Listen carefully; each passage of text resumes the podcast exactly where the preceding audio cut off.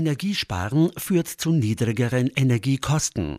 Wenn Sie Energiequellen effizient einsetzen, vermeiden Sie unnötigen Energieverbrauch.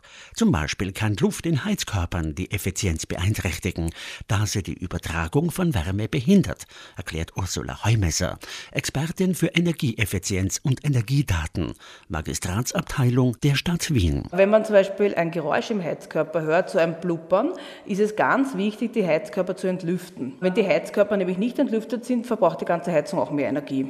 Und es ist eben auch wichtig bei den Heizkörpern, dass sie nicht verhängt sind oder verstellt. Also nicht mit einem Vorhang zuhängen oder ein, irgendein Möbelstück vor die Heizkörper stellen. Weil dann bleibt die Wärme hinter den Heizkörpern. Wer die Wahl hat, ein Bad oder eine Dusche zu nehmen und dabei Energie sparen möchte, entscheidet sich für die Dusche. Ein kurzes Duschen ist immer energiesparender, warmwassersparender als ein Bad zu nehmen beispielsweise. Und es gibt auch Armaturen, die was Warmwasser sparen. Das sind so Durchflussverringerer bei den Armaturen. Und man merkt gar keinen Unterschied, ob man sich jetzt mit so einer Armatur brauchst oder mit einer anderen. Da kommt ein bisschen weniger Wasser raus im Laufe des Duschens. Elektrogeräte, die heizen, haben generell einen hohen Stromverbrauch, wie zum Beispiel die Waschmaschine. Dann gibt es bei der Waschmaschine auch Energiesparprogramme, wo man eben auch wirklich Energie sparen kann. Das Programm dauert etwas länger, weil längere Einwegzeiten sind, aber es ist trotzdem energiesparender. Wichtig ist auch die Waschmaschine immer vollfüllen, also nicht jetzt ein Stück waschen und beim Kauf aufs Energielevel achten.